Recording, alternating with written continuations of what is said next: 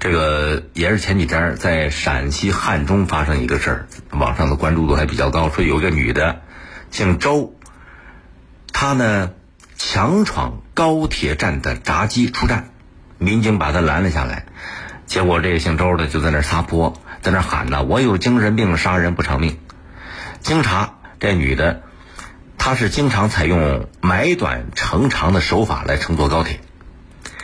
周某被要求补交之前的票款，后来行政拘留五天，还被列入了失信人员的名单。买票、乘车，这是每一个乘客应该遵守的基本的规则。可是，在日常生活当中，你发现啊，媒体报道不少，总有那么一些人就喜欢图便宜，挑战这种规则，啊，挑战道德底线。还有人把逃票闯闸机当成一种投机取巧的机会。就分不成分不清美丑善恶啊，不以为耻反以为荣，还拿出来炫耀，跟人家显摆，变成他炫耀的资本了。逃票行为不仅破坏公共秩序，它还带来安全隐患，啊，更让人瞠目结舌。有的逃票人面对工作人员劝阻，态度恶劣，一而再，再而三，死不悔改啊！你看这件事里边，那个周某。被拦下之后，让他补票，不答应，在那儿喊：“我有精神病，杀人不偿命。”你说社会都发展到今天，人类前进的步伐丝毫都没有停止过。你有个别人，他怎么就不进化呢？每当遇到这种事儿，虽然工作人员对逃票人员进行劝阻，甚至行政处罚，可是屡禁不止，逃票的现象仍然还存在，而且不夸张的说，还比较普遍。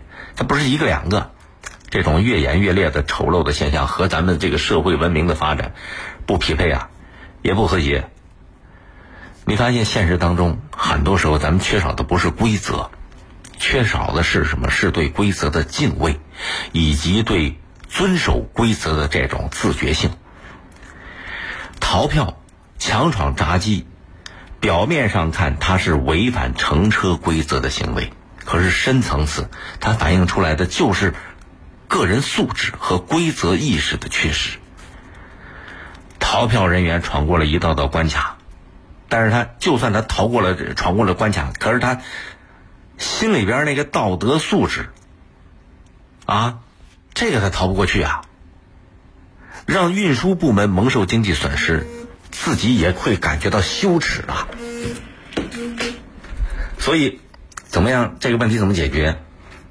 它不是哪一个人的事，它不是哪一个部门能够解决的问题，它是个综合体，要全社会一起来重视克服这样的事情。坚持依法制票，从法律层面明确铁路逃票行为的处罚标准，加大打击力度，让那些还心怀侥幸的啊想占便宜的，要让他付出代价。无论是逃票的、倒票的、买短乘长的，让这些贪小便宜的人不但占不到便宜，还得付出成本和代价。勿以恶小而为之啊！逃票闯关看起来事儿不大，可是你从个人道德修养上来讲，这真是个大事儿。规则不一定能保证每个人都能够得偿所愿，但是起码。能保证规则之上的公平，维护公共场合的正常秩序。人无信，不知其可。诚信是为人之本，立身之道，是做人的基本的原则，是吧？诚信是一切道德赖以维系的一个最基本的前提。所以这件事情不是哪一个人，只有每个人都能够重视规则。守住规则这一个基本的道德底线，这些，这个勿以恶小而为之，勿以善小而不为啊，我们的社会才会有更和谐的局面出现。更多内容，欢迎下载荔枝新闻客户端六点零随身听板块闪亮登场，和你一起倾听世界。微博、微信请关注江苏新闻广播，收听本节目可以下载大蓝鲸进行点播或者订阅。今天节目就这样，再会。